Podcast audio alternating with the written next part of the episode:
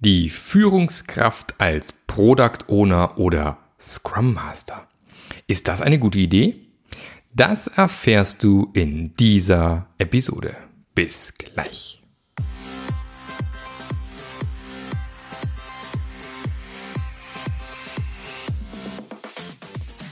Der Passionate Teams Podcast. Der Podcast, der dir zeigt, wie du Agilität erfolgreich und nachhaltig im Unternehmen einführst. Erfahre hier, wie du eine Umgebung aufbaust, in der passionierte Agilität entsteht und vor allem bleibt. Und hier kommt dein Gastgeber, Marc Löffler. Hallo und herzlich willkommen. Schön, dass du auch heute wieder mit dabei bist. Und ich möchte heute mal besonders diejenigen begrüßen, die schon seit Folge 1 mit dabei sind. Hey, Hammer, dass du so lange durchgehalten hast und mit meinem Laber so lange klargekommen bist. Heute mal äh, eine Folge aus dem Keller, würde ich fast sagen. Ich sitze hier in der Physiotherapiepraxis meiner Frau. Physio und Yoga, würde ich sagen. Äh, Mikrofon und Laptop auf der Massageliege ist quasi ein höhenverstellbarer Schreibtisch. Wunderbar. Und ähm, ist auch wieder kurz und knapp. Frosch im Hals heute. Äh, Viertel vor acht haben wir schon abends und in knapp oder etwas weniger als zwölf Stunden muss die neue Folge ja schon im Kasten sein. Aber wie gesagt, wir kriegen das hin. Drum sitze ich ja hier und möchte ein bisschen darüber sprechen, ob das eine gute Idee ist, wenn der Führungskraft auch die Rolle des Scrum Masters oder Product Owner einnimmt.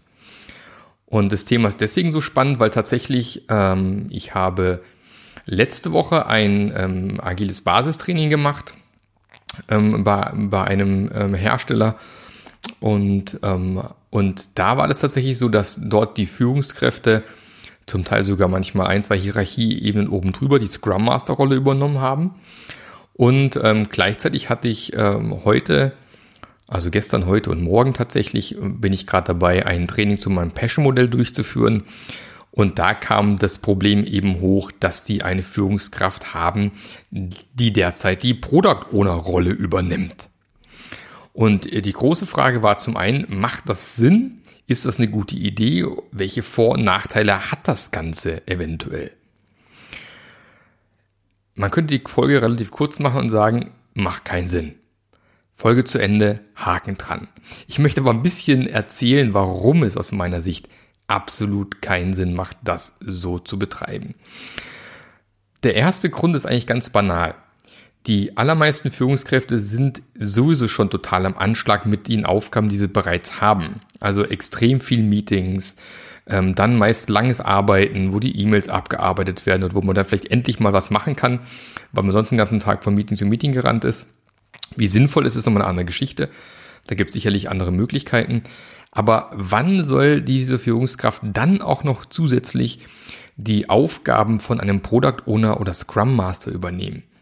Vor allem gerade beim Scrum Master hast du ja sozusagen die Aufgabe, äh, das Team aufs nächste Level zu bringen, zu gucken, wo knirscht's, ähm, mit den Leuten zu sprechen, Einzelcoachings zu machen, ähm, Leute weiterzuentwickeln, ähm, zu schauen, wo klemmt's, wo hakelt's, das Thema Agilität im Unternehmen ran, voranzutreiben. Und das ist ein Fulltime-Job. Das gleiche beim Product Owner. Du musst dich darum kümmern, dass das Product Backlog ähm, tatsächlich auf dem neuesten Stand ist. Du musst engen Kontakt zu ganzen Stakeholdern haben. Äh, du musst tatsächlich sehr, sehr schnell auch Fragen beantworten können von ähm, tatsächlich deinen ganzen Kollegen im Team. Agilität lebt, lebt ja von dem, von dem Thema Shorten the Feedback Club. Also möglichst schnell zuarbeiten können, möglichst schnell Antworten auf Fragen, möglichst schnell Feedback geben. Im allerbesten Fall sitzt ein Product Owner mit einem Team in einem Raum, der Entwickler hat eine Frage, der Product Owner kommt rum, guckt auf den Bildschirm, gibt Feedback und die Sache ist gegessen. Jetzt haben wir es aber mit einem Product Owner zu tun, der eine Führungskraft ist, der wahrscheinlich den ganzen Tag in irgendwelchen Meetings ist, vielleicht sogar an anderen Standorten reisen muss und so weiter und so fort. Den erwische ich vielleicht auch nicht am Telefon, ich habe eine Frage und jetzt muss ich warten. Und was passiert, wenn ich warte? Normalerweise lasse ich dann eben die Arbeit, die ich gerade mache, dann liegen und fange was anderes an. Und auch da gibt es ja den berühmten Spruch, Stop Starting, Start Finishing. Also ich, ich habe schon wieder halbfertige Arbeit irgendwo rumliegen, wo ja ein bisschen auch, sage ich mal, ähm, Gehirnleistung dran hängt. Und äh, jeder weiß, äh, auch in der Produktion, halbfertige Produkte kosten erstmal nur Geld. Das gleiche gilt auch für halbfertige Ingenieursleistung, kostet erstmal nur Geld. Und äh, das wird mit der Zeit relativ teuer. Deswegen gibt es ja solche Rollen wie ein Product Owner, der direkt im Team sitzt, der alle Entscheidungen treffen kann und schnell verfügbar ist. Und das kann eine Führungskraft zeitlich sowieso schon nicht leisten, die ganzen Aufgaben, die dranhängen und dann erst recht nicht relativ schnell reagieren, wenn irgendwelche Fragen oder ähnliches kommen. Das gleiche ist beim Scrum Master ja, es, ich muss ja beim Team sein, ich muss gucken, was passiert, ich muss vielleicht mal eine Retrospektive vorbereiten, nachbereiten, äh, ich muss mich drum kümmern, dass irgendwie alles läuft. Und ja, dann könnte man vielleicht erstmal denken, Scrum Master, Führungskraft ist keine schlechte Idee, vielleicht an sich, weil die Führungskraft vielleicht äh, eine gewisse Macht schon mitbringt und vielleicht Dinge bewegen kann, die ich vielleicht als Normalo, ja, auf der Hierarchieebene weiter unten vielleicht nicht so einfach wuppen kann. Ja, Mag sein. Also das ist so für mich das einzige Argument, wo ich sage, dann könnte man tatsächlich eine Führungskraft sinnvoll irgendwo als Scrum Master einsetzen. Aber wie gesagt, auch da, der Scrum Master ist die ganze Zeit beim Team. Du musst die, dieselbe Luft atmen, so, so doof es klingt. Du musst mitbekommen, was ist gerade los, wo sind vielleicht Konflikte, ähm, wo hängt's gerade, wo, wo kommen wir nicht weiter, welche Kontakte muss ich vielleicht initiieren. Und wie gesagt, auch das ganze Thema Agilität, die Transformation im Gesamtunternehmen vorantreiben das ist, ja, das ist, wie gesagt, ein Fulltime-Job. Ich weiß nicht, wann, das, wann man das nebenher machen soll. Ähm, das andere Thema ist tatsächlich, das kam eben heute auch hoch, ja, wie ist denn das jetzt hier mit Retrospektiven? Jetzt sitzt äh, der Product Owner mit in der Retrospektive, das ist ja in Ordnung, das soll ja so sein. Aber jetzt ist dieser, dieser Product Owner eine Führungskraft, der dich eventuell auch noch bewertet, Zielvereinbarung mit dir macht, ähm, entscheidet, ob du deine Ziele am Ende vom Jahr erreicht hast und so weiter und so fort. Und ähm, jetzt wirst du das Thema haben, vor allem eben in Firmen, die noch sehr ähm, Command and Control geprägt sind, wo man noch gewohnt ist, äh, dass eine Hierarchie oben drüber noch wirklich was zu sagen hat und wo auch noch viel Kontrolle ausgeübt wird. Du wirst niemals eine offene Retro erleben, wo alle wirklich die Themen ansprechen, die wirklich wichtig sind fürs Team. Du wirst in solchen Retrospektiven immer an der Oberfläche schwimmen. Das gleiche Thema, wenn du, wenn der Scrum Master quasi äh, Führungsrolle hat und im Team mitsitzt. Du wirst immer eine Hemmschwelle haben. Das mag ganz, ganz wenige Ausnahmen geben, vielleicht bei kleineren Firmen, bei Startups vielleicht, wo so eine Kultur herrscht, dass sozusagen eh eine Hierarchielosigkeit im Unternehmen irgendwo unter, äh, da ist. Da kann es funktionieren. Ich behaupte aber gerade in Deutschland in 90 Prozent der Fälle ganz doofe Idee. Und äh, das führt dann eben im Endeffekt dazu, dass die Retrospektiven relativ schnell wirkungslos werden, weil du ja tatsächlich nicht wirklich ins Eingemachte gehst und wirklich die richtigen äh, Themen, die großen Elefanten im Raum ansprichst, weil jeder Angst hat, von sich preiszugeben, dass er vielleicht irgendwas nicht geschafft hat, nicht erreicht hat oder irgendwo ein großes Problem sieht. Und das schadet dem ganzen Thema Agilität nach einem Unternehmen und dem Team vor allem. Das Team wird sich nur schwer oder langsam weiterentwickeln. Klar wäre dann, sage ich mal, so eine Quick-Fix-Lösung, deinen Scrum Master von Product ohne aus der Retro rauszulassen, aber das ist ja auch nicht Sinn der Sache. Ich möchte beispielsweise, wenn ich Product Owner Themen habe, nicht über den Product Owner sprechen, sondern gern mit dem Product Owner. Also auch da wieder schwierig. Also aus meiner Sicht wieder äh, ein, ein ganz klares Argument gegen diese Doppelrolle, weil ähm, das einfach in Retrospektiven einfach dazu führt, dass die wenig Sinn machen. Ein weiteres Thema ist natürlich, eine Führungskraft bekommt vor allem im Mittelmanagement natürlich auch relativ viel Druck von oben. Und ähm, den Druck gibt natürlich auch als Führungskraft gerne weiter.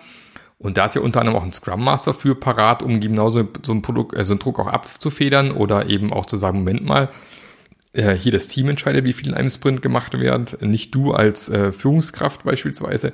Jetzt bin ich mal Führungskraft und ich bin ähm, tatsächlich Scrum Master ja, dann tendiert man vielleicht doch eher wieder dazu, äh, das Team irgendwie äh, Druck auszuüben, dass die Gas geben sollen, weil natürlich wahrscheinlich wiederum meine Ziele und mein, mein, äh, ähm, ja, mein, mein Ansehen im Unternehmen quasi von abhängt.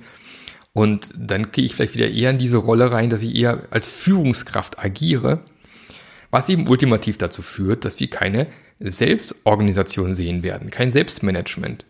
Weil jeder sich automatisch zurücknimmt und ähm, da eben dann sagt, okay, der sagt schon, wo es lang geht, der sagt schon, was wir machen müssen, dann muss ich ja gar nicht mehr selber denken.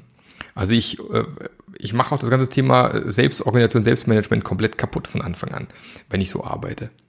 Das gleiche äh, ja auch beim, beim Product Owner, das gleiche Spielchen wieder. Ne?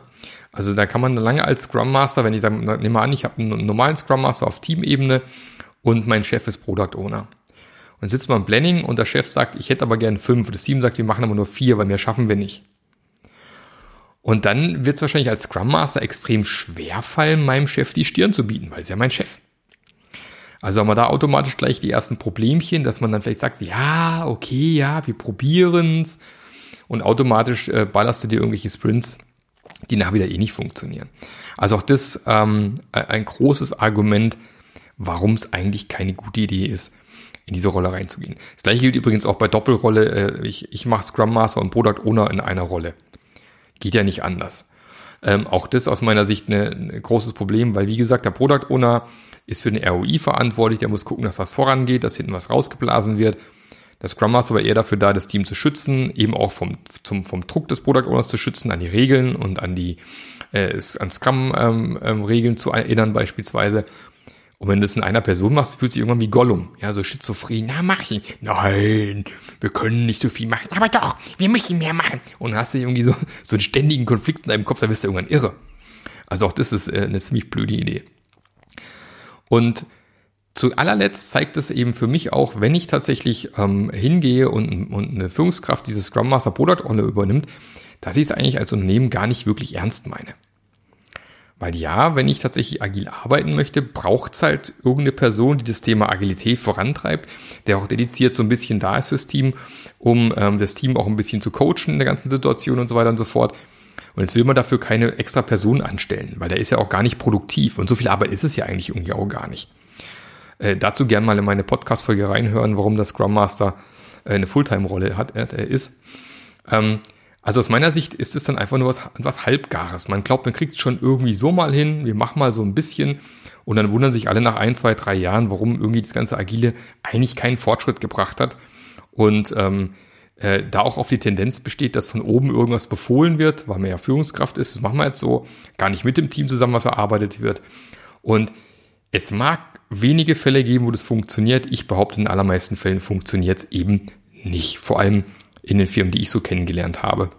Großkonzerne, mittel, mittlere äh, Unternehmen hier, äh, Mittelstand meine ich, ähm, wo es eben auch oft, oft so sehr hierarchisch zugeht in den allermeisten Firmen, weil die oft auch schon sehr, sehr viele Jahrzehnte existieren. Also keine gute Idee. Deswegen kurz abgerundet, Scrum Master Product ohne als Führungskraft. N -n. Wenn ihr es wirklich ernst meint, bildet entsprechende Leute aus, setzt die Leute in die entsprechenden Positionen rein. Dann klappt es auch mit der Agilität. Und ähm, auch wenn du vielleicht als Product, äh, als Führungskraft äh, meinst, du kannst alles, auch das war ein Thema heute. Ähm, die Führungskraft ist dann eben auch noch ein schlechter Product Owner, kommt noch dazu. Äh, wie sagst du jetzt deiner Führungskraft, er soll sich damit bitte weiterbilden und ausbilden lassen und sich vom Scrum Master coachen lassen und so weiter und so fort. Auch schwierig. Und ähm, da ist halt oft auch die Tendenz, von der Führungskraft, ich kenne es von mir manchmal früher auch, dass man meint, man müsste auf alle Fragen eine Antwort haben, man müsste alles können, was ja auch Quatsch ist. Ja, du als Führungskraft bist ja auch nicht ein Superheld, sondern bist ja auch nur ein Mensch, du machst auch Fehler, du kannst auch nicht alles. Und äh, Scrum Master und Product Owner sind Rollen, die man lernen muss und äh, die auch nicht mal einfach aus dem, aus dem Ärmel geschüttelt werden. Da muss man sich schon reinfuchsen. Da gibt's Leute wie Roman Pichler, haben wir ja zum Beispiel gehabt, jetzt vor, vor, einer, vor zwei Wochen in meinem Podcast beispielsweise, äh, der macht sein ganzes Leben nichts anderes wie im Bereich Produktmanagement sich weiter auszubilden und, und auch Product Owner überall auszubilden. Das ist nicht mal eben mal nebenher gemacht. Ich habe mal das durchgelesen, was der Product Owner machen muss, kriege ich schon irgendwie gebacken. Und das gleiche für den Scrum Master. Ja, wenn man das ernst meint, ist es auch ein relativ äh, großer Aufwand, sich da eben reinzufuchsen, sich reinzudenken, sich weiterzuentwickeln. Und da muss ich mich halt entscheiden, was mir wichtiger ist. Führungskraft oder Scrum Master oder Product Owner. Und deswegen, wenn ihr es ernst meint, bitte diese Doppelrollen vermeiden. Das war's von mir heute auch schon. Ich hoffe, es hat euch oder hat dir wieder gefallen heute. Und ähm, auch wenn du vielleicht noch nicht bei der Arbeit angekommen bist, äh, wo du heute hinpendeln wolltest, ähm, dann kann, hör dir vielleicht mal eine alte Folge an. Vielleicht hast du noch nicht alle Folgen durchgehört. Gibt jede Menge. Ich glaube, es ist die 108, glaube ich jetzt, was ich jetzt gerade hier aufnehme. Ähm, und wünsche dir auf jeden Fall noch viel Spaß bei egal, was du jetzt gerade noch treibst und äh, wünsche noch einen fantastischen Tag, einen fantastischen Nachmittag, einen schönen Abend und wir hören uns nächste Woche wieder. und ich freue mich schon, wenn du wieder mit dabei bist. Tschüssi! Der Podcast hat dir gefallen? Dann sorge auch du für eine agilere Welt und unterstütze diesen Podcast mit deiner 5-Sterne-Bewertung auf iTunes. Und für mehr Informationen besuche www.marklöffler.eu. Bis zum nächsten Mal.